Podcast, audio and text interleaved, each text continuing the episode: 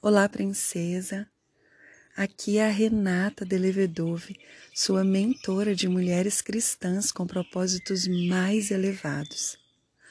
Nós estamos no De Frente para a Luz, um devocional bíblico que nos proporciona vitamina D, nutrindo nosso ser todos os dias através da luz divina, radiando nossos corações. Estamos juntas lendo o Evangelho de Jesus segundo escreveu Lucas, o médico Lucas, discípulo dos apóstolos e acompanhante do apóstolo Paulo durante o seu ministério até o seu martírio. Hoje nós daremos início à leitura do versículo 26 do capítulo 1, que anuncia o nascimento de Jesus. Tome uma respiração profunda. Sinta o seu espírito completamente focado nas coisas dos céus agora. Silencie o seu pensamento e ouça a voz de Deus falando diretamente ao seu coração. No sexto mês da gestação de Isabel, Deus enviou o anjo Gabriel a Nazaré, uma cidade da Galileia, a uma virgem de nome Maria. Ela estava prometida em casamento a um homem chamado José, descendente do rei Davi. Gabriel apareceu a ela e lhe disse: Alegre-se, mulher favorecida, o Senhor está com você. Confusa, Maria tentou imaginar o que o anjo quis dizer. Não tenha medo, Maria, disse o anjo, pois você encontrou favor diante de Deus. Uau! Ficará grávida e dará à luz um filho e o chamará Jesus. Ele será grande e será chamado Filho do Altíssimo. O Senhor Deus lhe dará o trono de seu antepassado Davi e ele reinará sobre Israel para sempre. Seu reino jamais terá fim. Maria perguntou ao anjo: como isso acontecerá? Eu sou virgem. O anjo respondeu: O Espírito Santo virá sobre você, e o poder do Altíssimo a cobrirá com sua sombra. Portanto, o bebê que vai nascer será santo e será chamado Filho de Deus. Além disso, sua parenta Isabel ficou grávida em idade avançada. As pessoas diziam que ela era estéril, mas ela concebeu um filho e está no sexto mês de gestação, pois nada é impossível para Deus. Maria disse: Sou serva do Senhor. Que aconteça comigo tudo o que foi dito a meu respeito. E o anjo a deixou. Alguns dias depois, Maria dirigiu-se apressadamente à região montanhosa da Judéia, a cidade onde Zacarias morava. Ela entrou na casa e saudou Isabel. Ao ouvir a saudação de Maria, o bebê de Isabel se agitou dentro dela e Isabel ficou cheia do Espírito Santo. Aleluia! Em alta voz, Isabel exclamou: Você é abençoada entre as mulheres, e abençoada é a criança em seu ventre, porque tenho a grande honra de receber a visita da mãe do meu Senhor. Quando ouvi sua saudação, o bebê em meu ventre se agitou de alegria. Você é abençoada, pois creu no Senhor no que o Senhor disse que faria. Maria respondeu: Minha alma exalta ao Senhor. Como o meu espírito se alegra em Deus, meu Salvador.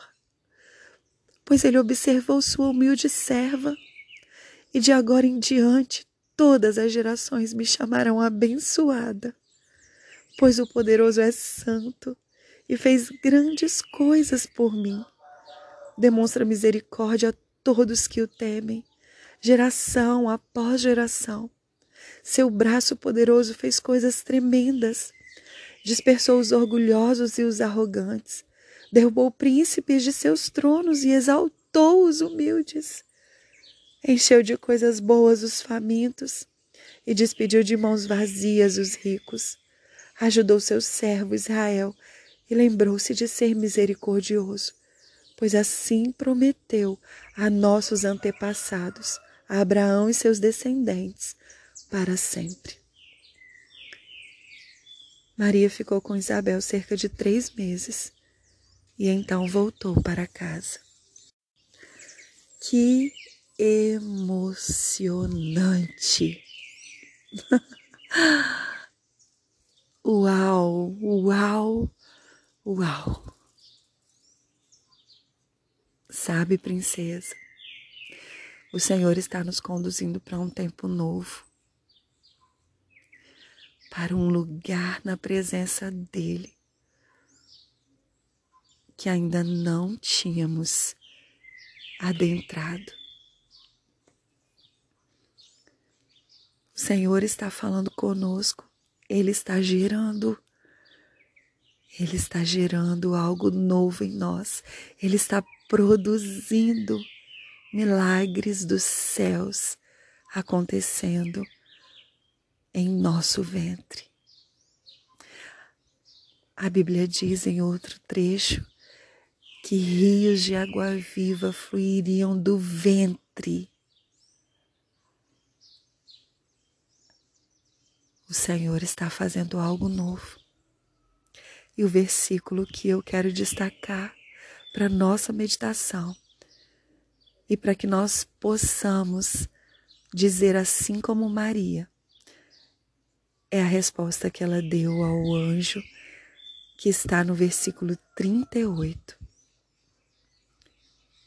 Maria disse: Sou serva do Senhor, que aconteça comigo tudo o que foi dito a meu respeito. Princesa, existem planos grandiosos da parte de Deus que os anjos no céu já comentam, liberados para a sua vida. O Espírito Santo está em você. E o poder do Altíssimo te cobrirá com sua sombra. Nada é impossível para Deus. Tenha isso em mente. Nada é impossível para Deus. Para Deus, todas as coisas são possíveis, pois não há impossíveis para Deus. que você e eu possamos dizer, assim como Maria, sou tua serva, Senhor. Que se cumpra em mim, que aconteça comigo tudo o que foi dito a meu respeito. Que não haja impedimentos em mim.